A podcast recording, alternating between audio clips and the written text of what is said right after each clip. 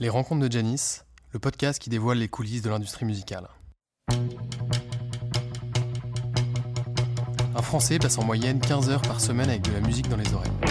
Presque une journée entière d'écoute. Et pourtant, très peu de personnes savent faire la différence entre un producteur, un tourneur et un éditeur de musique. Qui saurait expliquer précisément comment sont répartis les revenus d'une écoute sur une plateforme de streaming? Y a-t-il une différence entre un label et une maison de disques? L'industrie musicale demeure un monde opaque et mystérieux pour beaucoup d'entre nous.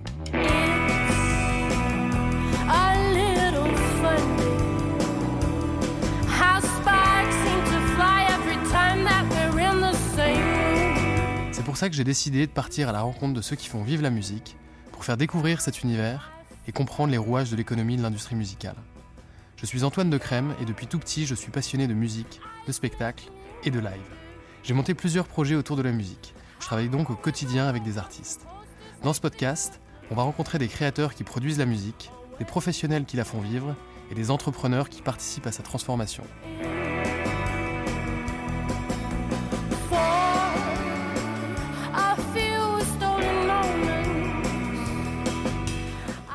Aujourd'hui, j'ai rencontré Philippe Tricot, le fondateur des Studios Bleus. Si pendant ce podcast, vous entendez des lignes de basse ou des coups de caisse claire, c'est normal. C'est parce que je l'ai enregistré dans les studios de répétition Studio Bleu que Philippe a lancé il y a plus de 25 ans.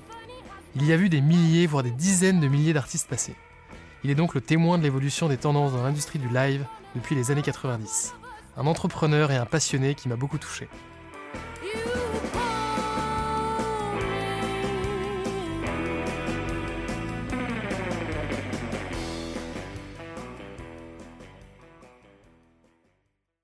Bonjour Philippe.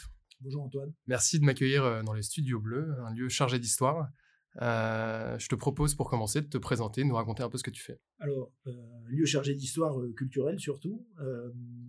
moi, je m'appelle Philippe Tricot. J'ai monté le Studio Bleu en 96. C'est une activité qui est spécialisée sur la, location d'espaces culturels et qui se ventile en, deux parties.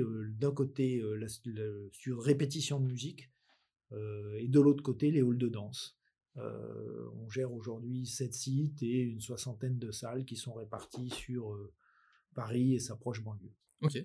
moi, ce qui m'intéresse euh, évidemment le plus, c'est la, musique. C'est l'objet de ce, podcast. Est-ce que tu peux me dire quel genre d'artistes passe dans, tes studios d'enregistrement? De répétition, pardon. Alors, c'est assez marrant parce que plus on est au centre de Paris, plus la clientèle et la musique est métissée, en fait. Euh, et on touche une, très large euh, frange de, musique euh, qui va de la musique populaire française, la variété, le rock, le hard rock, à des musiques étrangères, de tout style d'ailleurs, la musique afro bien entendu, avec le Mali, la Côte d'Ivoire, le Zaïre, enfin l'ex-Zaïre avec euh, la, rumba zaïroise, euh, avec beaucoup de musique antillaise, du reggae entre autres, mais aussi plein d'autres styles de musique antillaise, le compas, le zouk. Euh, et puis beaucoup d'autres styles qui sont des styles mineurs. On a des groupes qui viennent du Vietnam, on a des tambours japonais, on a une variété assez incroyable de styles musicaux et c'est ce qui fait le, le, sel de cette, de cette activité en fait, c'est qu'il n'y a pas de pas vraiment de barrière à l'entrée et donc on a tout style de, tout style de musique.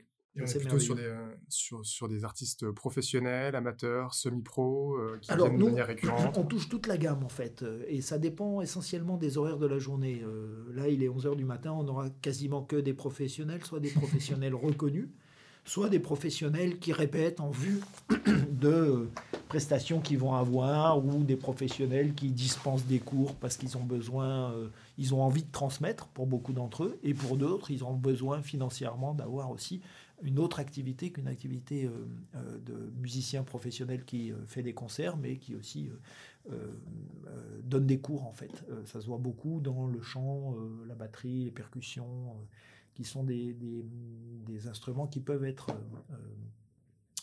appris sous cette forme et dans lequel ils ont besoin de répétition. Euh, et puis, donc, la journée essentiellement des professionnels et le soir euh, des amateurs. Donc, des gens qui vont venir euh, de 20h à minuit tous les mardis soirs de, début septembre à, fin juin et qui vont organiser leur agenda social autour de ça.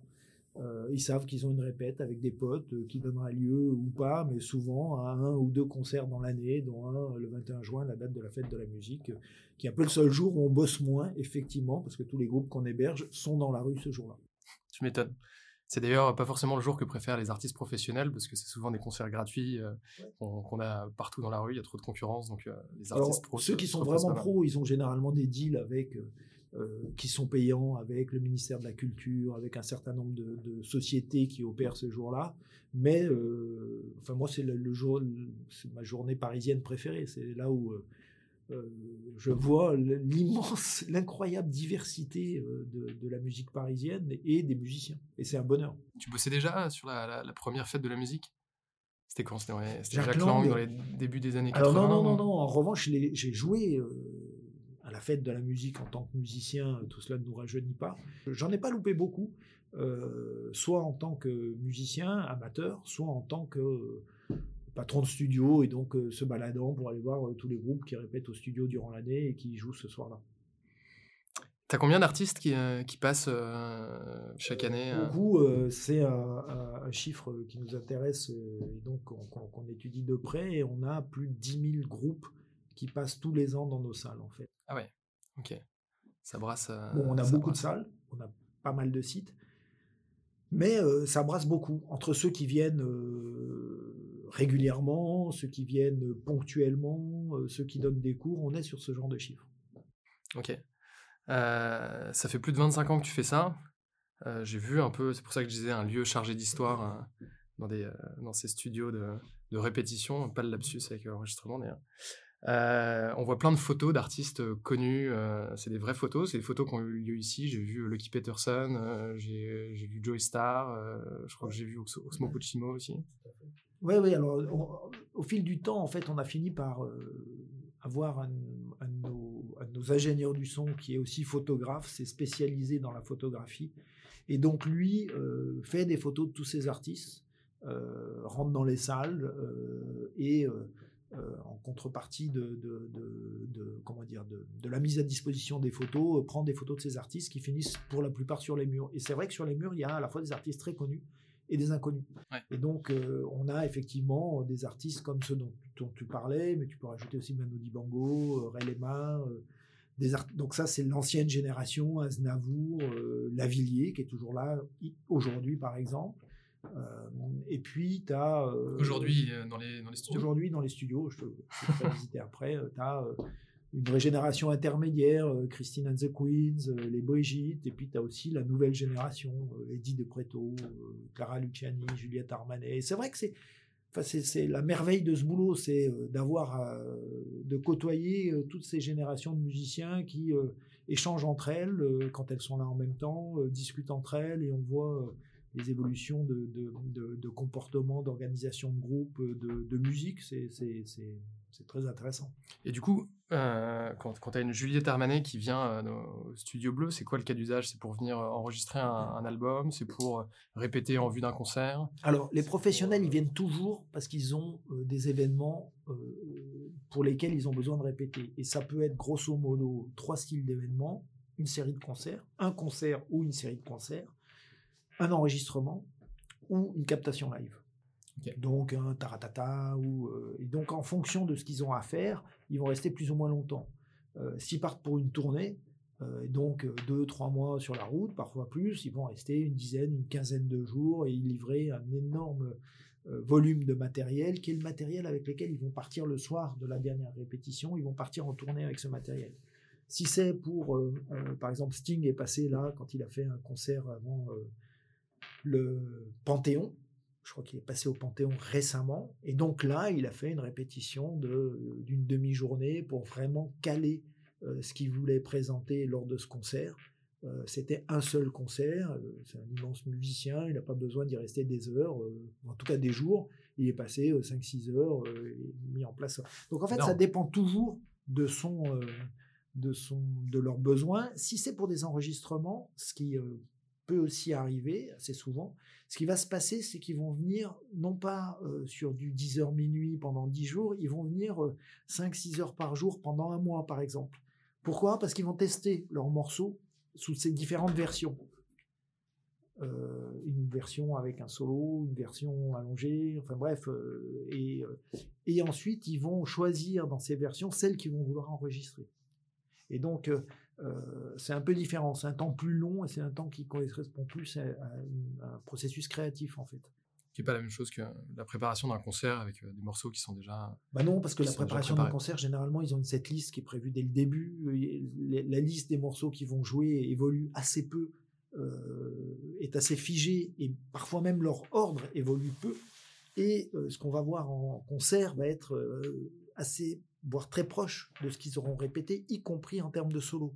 Donc c'est ce qui va permettre à, l'ensemble du concert de fonctionner correctement, c'est que ce, socle est assuré et, et, et leur permet de, de, eux de laisser au fur et à mesure leur créativité s'épanouir autour de ce socle. Mais en laissant le moins de place à l'erreur et Exactement. et en fait, on voit à quel point un concert, euh, enfin en tout cas des concerts évoluent en fonction du début ou de la fin de la tournée, parce que à la fin de la tournée, ils sont beaucoup plus libres, ils sont beaucoup plus confiants, ils tentent beaucoup plus de choses, ils savent que ça marche, ils ont eu un feedback du public, et après 30 dates, c'est beaucoup plus facile de lancer un solo sur tel sur tel morceau, d'autant que les autres musiciens le connaissent et savent que ça va être lancé à ce moment-là, euh, qu'en début de concert où ils sont moins habitués à jouer les uns avec les autres, même s'ils ont fait 10 jours de répétition.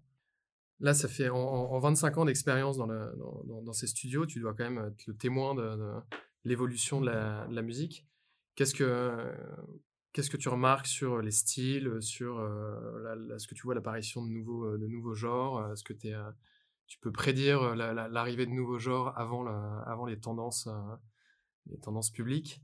Euh, qu'est-ce, que, qu'est-ce que tu penses de, l'évolution de la musique depuis 25 ans? Prédire, c'est, impossible. Hein. Personne n'a ce don-là. En revanche, ce qu'on voit, c'est une certaine récurrence. C'est-à-dire qu'il y a des modes qui reviennent tous les X années, 12, 15 ans. Il y a eu une mode du reggae dans le passé, avec, il y a eu l'émergence d'un certain nombre d'artistes français, Pierre-Paul Jacques, Tonton David et plein d'autres, Daddy Nutty et autres, euh, dans lequel, euh, et puis euh, ça s'est arrêté. Ça a duré 2-3 ans, ça s'est arrêté. Je pense que ça reviendra, en fait.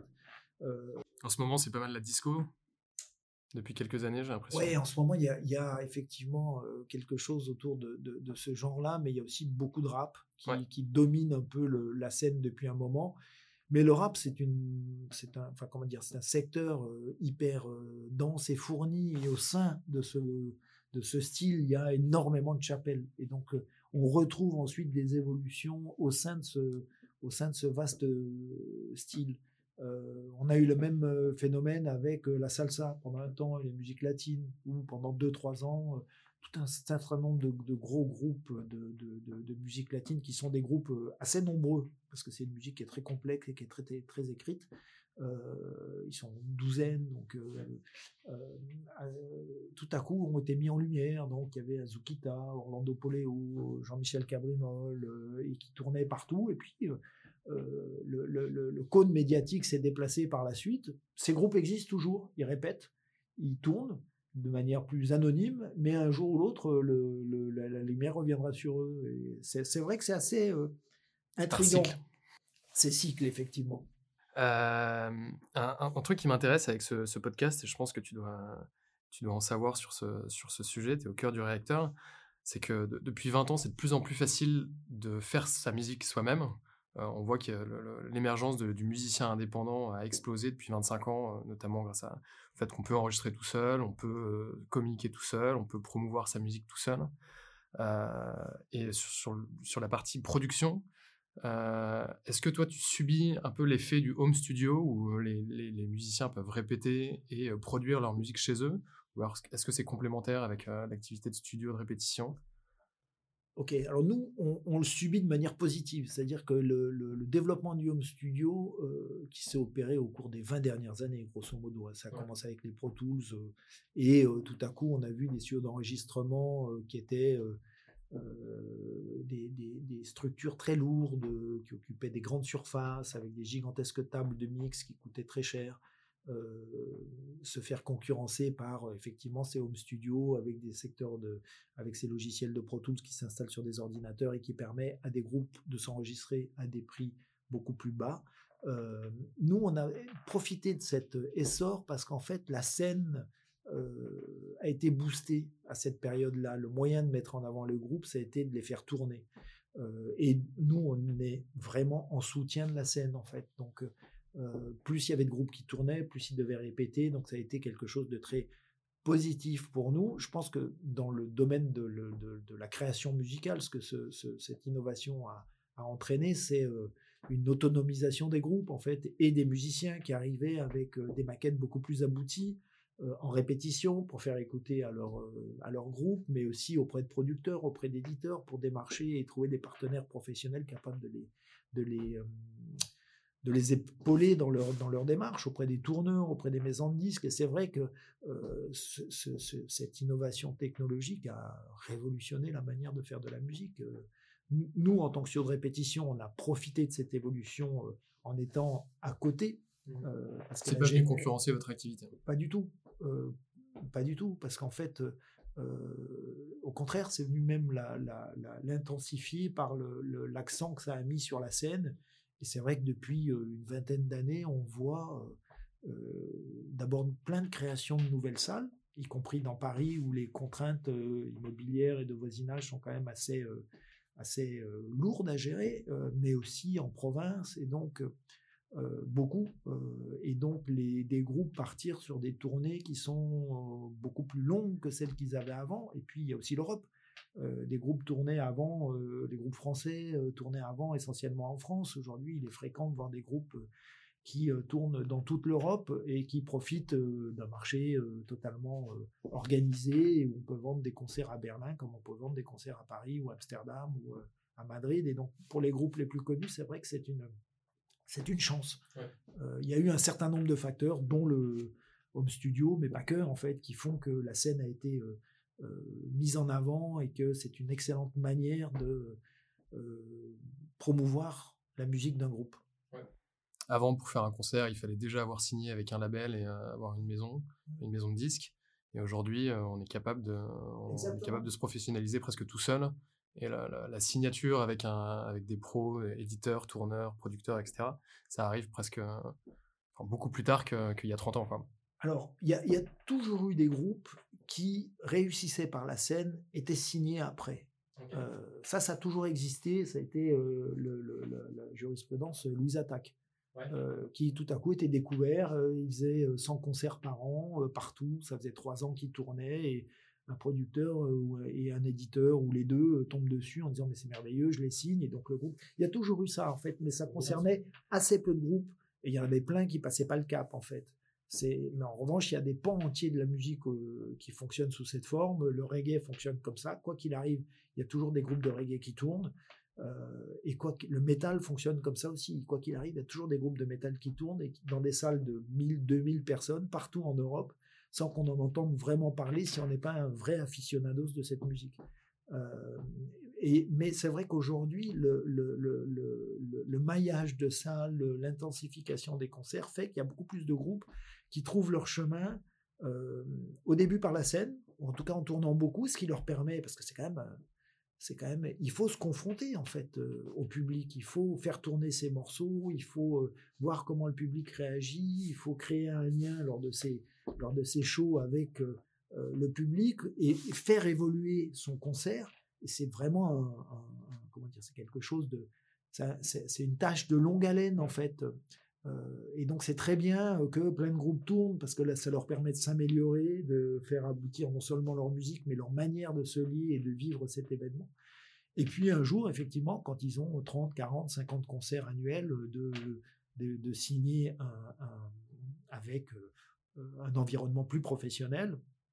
Donc ça, il y en a beaucoup plus qui prennent ce chemin aujourd'hui, mais il y a aussi toujours des producteurs qui ont du nez, qui sont des, de compétents producteurs, il y en a plein, euh, et qui détectent des groupes très en amont et qui vont les signer très en amont et euh, développer euh, en symbiose la musique de ce groupe.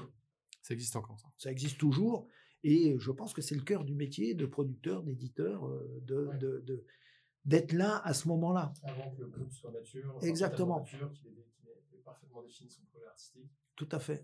Et, euh, qu'il ait suffisamment d'expérience pour continuer tout ça. Et ça existe toujours, et je dirais que euh, le, le, ça existe encore plus avec euh, le fait que la musique peut être transférée aisément par Internet, et donc les producteurs ont accès aussi à des masses enfin de, de, de, morceaux qu'ils n'avaient pas avant, parce qu'ils étaient obligés de se déplacer, d'aller voir les groupes, ou de recevoir des cassettes ou des, des CD.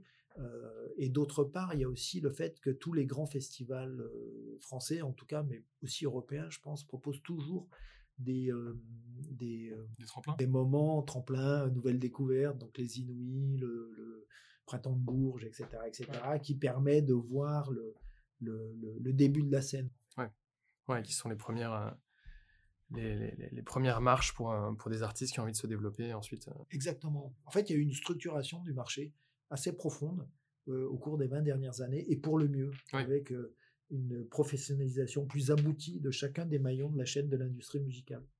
C'est plaisir d'entendre des choses positives à propos de, à propos de l'industrie. C'est rare. c'est une industrie culturelle. Non, non, mais euh, enfin, c'est indéniable que par rapport à, fait, le, le, le, la route qui est empruntée va vers plus de d'efficacité et de perfectionnement et d'attention portée à l'artiste, même si elle reste euh, difficile en fait. de toute manière, c'est une fonction qui est difficile, la fonction d'artiste. Elle, c'est pas forcément une fonction qui permet de, de, de, gagner très bien sa vie. Euh, le processus créatif est souvent un processus douloureux. Euh, donc je, je, je, je, nie pas le fait, les difficultés et les embûches qu'il y a sur ce chemin. Euh, mais l'environnement dans lequel ils évoluent aujourd'hui est quand même beaucoup plus structuré, beaucoup plus efficace que celui qui existait euh, il y a quelques années. Aujourd'hui, c'est beaucoup plus facile de, de, se développer en tant qu'artiste indépendant. Qu'est-ce qu'un artiste peut pas faire tout seul pour se développer? Il a besoin de quoi aujourd'hui pour quel accompagnement? Aujourd'hui, il peut arriver à un certain niveau de renommée seul, avec les réseaux sociaux, les concerts, et une structure légère, très légère autour de lui qui lui permet d'agréger un groupe et de commencer à tourner. Donc il peut arriver à un niveau euh, correct de, renommée. donc les, premières marches, il peut les faire. Ce qu'il ne peut pas faire, ça va être les autres marches, c'est-à-dire être projeté sur la scène nationale, passer dans des grandes salles, à des émissions de télé euh, euh, qui mettent en avant la musique, euh, Popstar, Taratata, etc., etc. Donc, et cette deuxième partie-là, il ne pourra la faire que lorsqu'il aura un environnement professionnel autour de lui, c'est-à-dire des éditeurs, des producteurs, des tourneurs, enfin, vraisemblablement un manager, un attaché de presse, etc., etc., quelqu'un qui s'occupe de ses réseaux sociaux. Mais la première partie est tout à fait euh, accessible et demande euh, une, efficacité et une autonomie euh, qui est à la portée de chacun, en fait.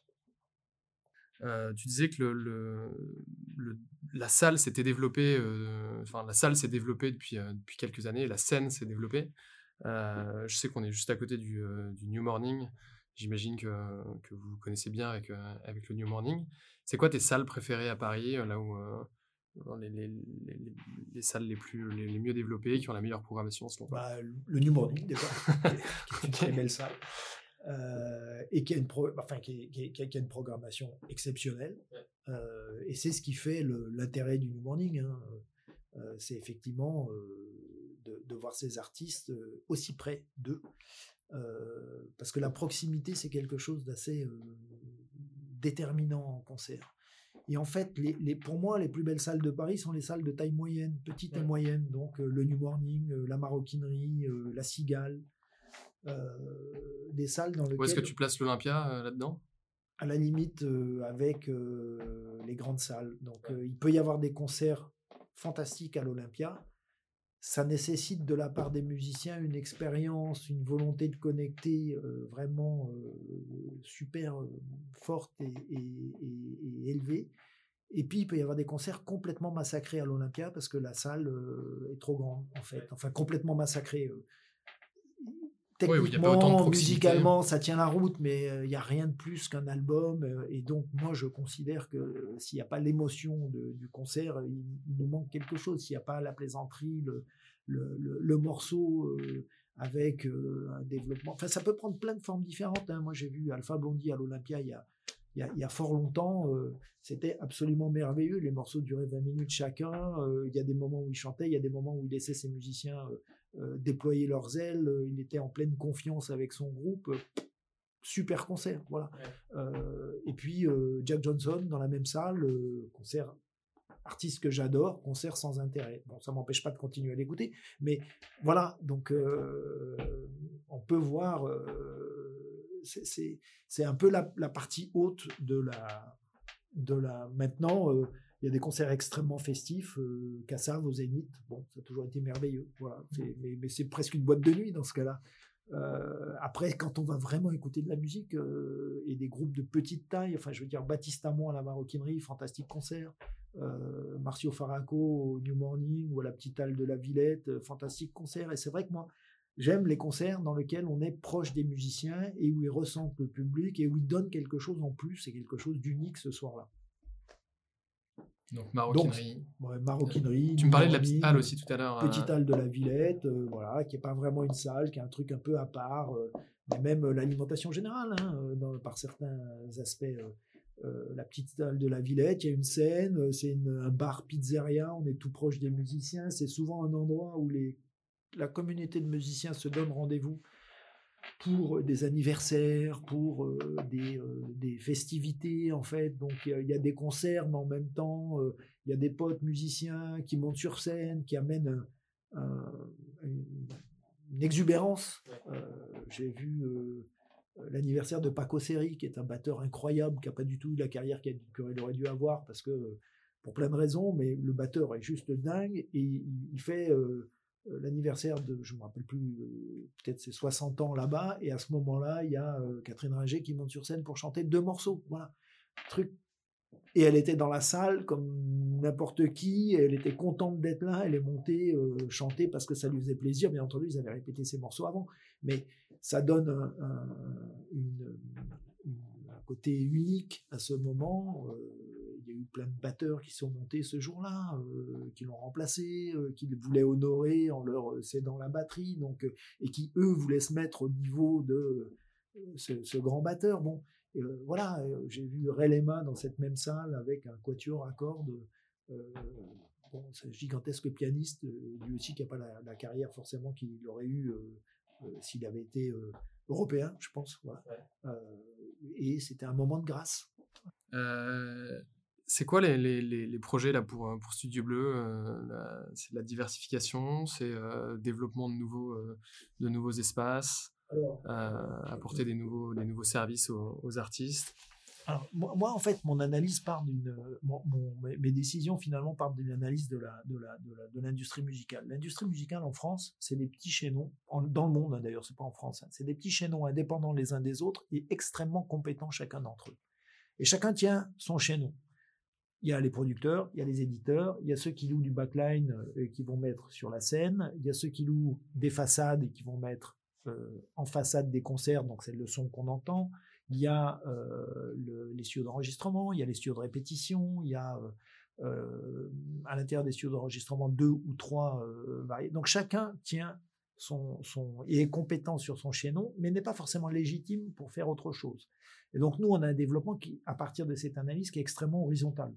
Qu'on cherche, on est bon dans le studio de répétition, ça nécessite euh, un certain nombre de données qui sont pas faciles à, maîtriser. Euh, dans un studio de répétition, il y a euh, environ 25 points qu'il faut contrôler entre chaque groupe, entre les amplis guitare, l'ampli basse, le piano, la table de mix, la batterie. Rien que la batterie, on en a une là, il y a une douzaine, une dizaine de points entre les cymbales, les, pieds de cymbales, le, réglage des tomes, etc. Tous ces trucs-là, pour qu'une répétition se passe bien, doivent être réglés. L'accordage du piano. et donc, nous, on est bon là-dedans et on est légitime là-dedans. Et, euh, donc, l'idée, c'est de continuer à développer cette activité dans des nouveaux lieux. Ce qu'on se rend compte, c'est que on a un flux de clients à la fois très fidèle et très soutenu, euh, qu'on pourrait, euh, qu'il y en a certains qu'on n'arrive pas à honorer parce qu'une fois que nos salles sont pleines, elles sont pleines. On peut pas, c'est pas une activité où on peut, comme par exemple certaines activités sur le net, vendre euh, the sky is not the limit. la, limite, c'est quand nos salles sont pleines. On a plus une activité qui s'apparente à de l'hôtellerie à ce, sur ce, sur ce point-là.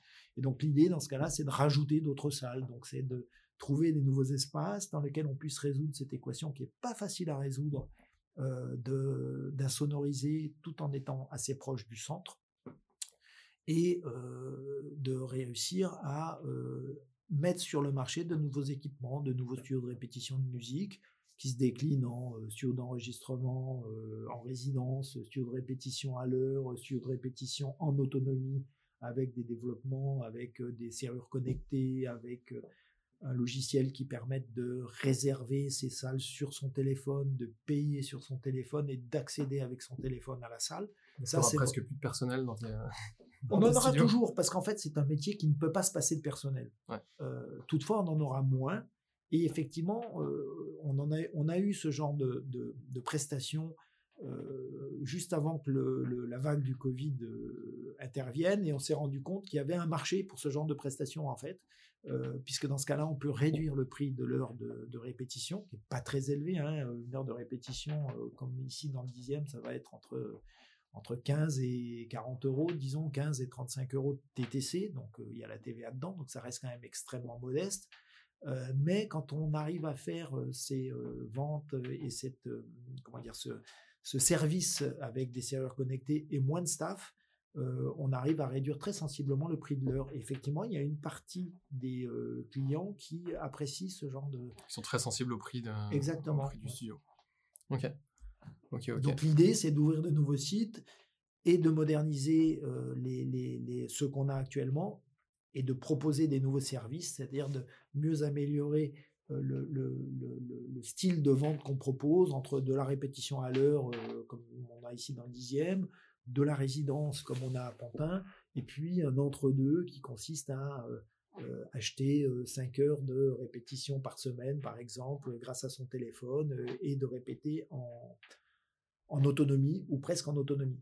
Tu fais pas de, tu mets pas à disposition des ingé pour des enregistrements ou pour Non, parce qu'on n'est pas sur d'enregistrement. On a toujours. Ça pourrait être un, ça pourrait être un truc intéressant de d'avoir l'option euh, son ou euh, mise à disposition de, matériel pour enregistrer euh, C'est quelque chose que Alors, as déjà Il se trouve que dans le passé, par le biais d'un achat de fonds de commerce, je me suis retrouvé à gérer des studios d'enregistrement. Et je me suis dit, ah super, ça va être un nouveau développement dans notre activité, on va voir ce qui se passe. et j'ai déchanté assez rapidement parce qu'en fait, un studio d'enregistrement tient le, le, point fort, l'élément clé du studio d'enregistrement, c'est l'ingé son. Moi, je ne suis pas un gesson. Je ne le serai jamais. Euh, je suis plutôt un hôtelier de la musique euh, et un entrepreneur. Et donc, euh, et les gens, et donc dans un studio d'enregistrement, tu as un ingé son qui, a une, qui apporte un savoir-faire particulier, qui apporte une couleur musicale spécifique. C'est la sienne. C'est ce qui fait que des maisons de disques vont envoyer des groupes à Los Angeles parce qu'il y a tel ingé son et que le groupe veut répéter et avoir, veut enregistrer et avoir tel style d'environnement musical. Et donc, ils vont leur payer six semaines, huit semaines d'enregistrement à Los Angeles. Alors, ce serait beaucoup plus simple de dire non, mais on va faire venir le. Non, sauf que ce type-là, il veut pas venir. Il, est dans son, studio, il est là-bas. Et si on veut bosser avec eux. Et donc, un studio d'enregistrement, ça tient sur une personne qui a une oreille. Et cette oreille, c'est son savoir-faire. C'est un artisan, en fait. Donc, c'est très compliqué de de, de, de, se lancer en tant qu'entrepreneur sur ce marché-là. Ouais. Ok. Très clair. Voilà. Euh, on l'a fait, ça n'a pas marché. L'échec est formateur. et donc, pour l'instant, les données du marché qu'on a pu voir à l'époque n'ont pas fondamentalement changé, et donc on ne va pas se relancer dessus. Mais tu as quand même parfois des, artistes qui s'enregistrent ici euh, eux-mêmes. Euh. Tout à fait. Non, mais c'est pas un enregistrement. Alors, des artistes qui s'enregistrent et, sous forme de maquette, et ça va leur permettre de mettre en avant leurs morceaux, soit sur le net, soit auprès de producteurs, soit auprès de salles, tout le temps, on en a. Et, leur donner un coup de main, on a des ingessons qui sont là, qui sont capables de venir euh, les aider, les assister, euh, parfois aller plus loin avec eux. Ça arrive tous les jours. Mais ça ne donne pas un enregistrement professionnel, où on enregistre piste par piste, la batterie, la guitare, le, chant, et puis ensuite on retravaille les pistes, etc. etc. Donc nous, on fait quelque chose qui est un enregistrement avec un minimum, généralement deux pistes, et ça leur donne une trace de ce qu'ils ont fait. Ça, oui, on le fait tout le temps, mais c'est pas quelque chose qui peut être commercialement viable. Ça va pas finir sur les, sur les plateformes de streaming. Ça peut, dans un premier temps, et dès qu'ils seront connus, ils vont le réenregistrer pour avoir une musique de plus grande qualité. Donc ça ne va pas finir sur les plateformes de streaming style Spotify. Ça peut finir sur SoundCloud ou des choses de ce type, des, sites de ce type qui vont permettre de le faire connaître leur musique. Est-ce que tu as un dernier truc à rajouter une, un truc qu'on n'a pas mentionné euh.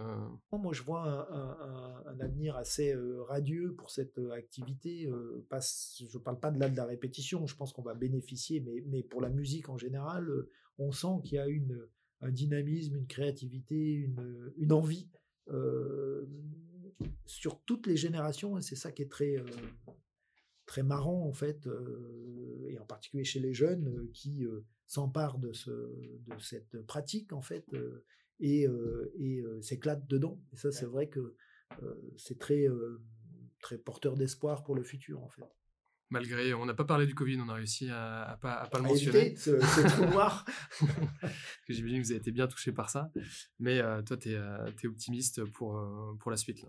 Oui, alors le Covid a été quand même un vrai, une vraie entaille qu'il a fallu gérer comme un entrepreneur doit gérer des, des, des trous dans la route. Euh, celui-ci, c'était vraiment une grosse crevasse. Euh, on a réussi, ça n'a pas été facile, mais on s'en est plutôt bien sorti. Euh, et on savait aussi que ça allait avoir une fin, que ça allait pas durer ad vitam aeternam. Donc c'est quand même beaucoup plus facile quand on sait qu'il y a une fin et que cette fin se rapproche. mais ça serait plus complexe si c'était une crise systémique et profonde dont on ne voit pas le bout. En fait, là, on sait que c'est quelque chose d'assez ponctuel, et même si c'est très intense, très profond, nous, on a réagi très vite au début, on a pu réduire la voilure de la boîte parce qu'on a quand même été fermé pendant 10 mois au cours des 24 derniers mois, donc c'était quand même quelque chose de majeur, alors que d'habitude, on n'est jamais fermé. On est fermé le 21 juin à 18h parce que tous nos groupes sont dehors. On est fermé euh, le 31 décembre à 18h parce que et le 25 euh, décembre. Voilà les jours de fermeture du studio. C'est des 7 sur 7 de 10h à minuit. Donc ça a quand même été un vrai traumatisme. On a réussi à, restructurer la boîte pour passer au travers, un peu comme vous, j'imagine, complètement avec la vôtre. Euh, et maintenant, c'est vrai qu'on commence à voir les euh, il y a aussi enfin, des perspectives beaucoup plus réjouissantes. Et puis, il y a euh, ce que la crise apporte en termes de transformation. Euh, nous, par exemple, il y a eu tout un certain nombre d'outils intérieurs à la boîte qu'on n'avait pas avant. en termes de trésor, bon, c'est des indicateurs plutôt ennuyeux, hein, mais de gestion, mais qui nous permettent de piloter avec plus de, de pertinence et d'efficacité la structure qu'on n'avait pas avant la crise. Se sont, se sont modernisés. Hein. Les systèmes se sont modernisés et affinés. Donc, tu es, es, optimiste pour la suite Et très optimiste pour la suite, oui, tout à fait. Là, les, les, les studios se, se, réservent et les salles vont se remplir à nouveau. Alors oui, les studios se réservent de manière très euh, solide là, depuis maintenant quelques jours, depuis le 1er février. On était optimiste. Euh, en fait, nous, on a quand même eu euh, quelques, comment dire, quelques moments où on a vu que ça allait revenir. le 15 mars 2020, on ferme, on rouvre vraiment euh, début septembre, on rouvre avant, on rouvre en juin, mais enfin juillet, août, c'est des mois euh, où de manière saisonnière, les, chiffres sont très bas. Donc on ouvre vraiment en septembre, septembre, octobre, novembre. Septembre, octobre, on fait des bons mois. Ok. Donc là, on se dit, ok, la clientèle n'est pas partie, euh, c'est là. 1er novembre, on ferme de nouveau et on ferme du 1er novembre 2020 au 1er juin 2021. Ok. Donc là, on ferme six mois parce qu'ils ont demandé à tous les ERP de fermer le gouvernement, de manière assez euh, rationnelle, hein, a dit euh, bah, voilà, tout le monde ferme. Euh, tous, les, tous les établissements qui reçoivent du public ne sont plus autorisés, donc on ferme. Et donc on a vraiment rouvert en septembre 2021. Septembre, octobre, novembre, ça se passe bien. Décembre, il y a Omicron. On prend une claque, mmh. puisque le, le mois, enfin l'inquiétude se structure surtout au début du mois janvier, on revient, les gens, on sent que nos clients sont passés au-delà de cette inquiétude et donc recommencent à réserver, mais on est quand même très nettement en dessous des chiffres qu'on avait à l'époque. Et euh, pour la première fois, là, on est euh, début février et on est dans des, chiffres d'affaires qui sont pas très loin, euh, similaires à ceux qu'on avait en février 2020, c'est-à-dire avant le lancement du Covid. On croise les doigts et on espère que ça va se terminer là. Bon, on vous le souhaite. Merci beaucoup, Phil. Merci, Antoine. Et à, à bientôt. Ouais, toi aussi. I got a problem, my man.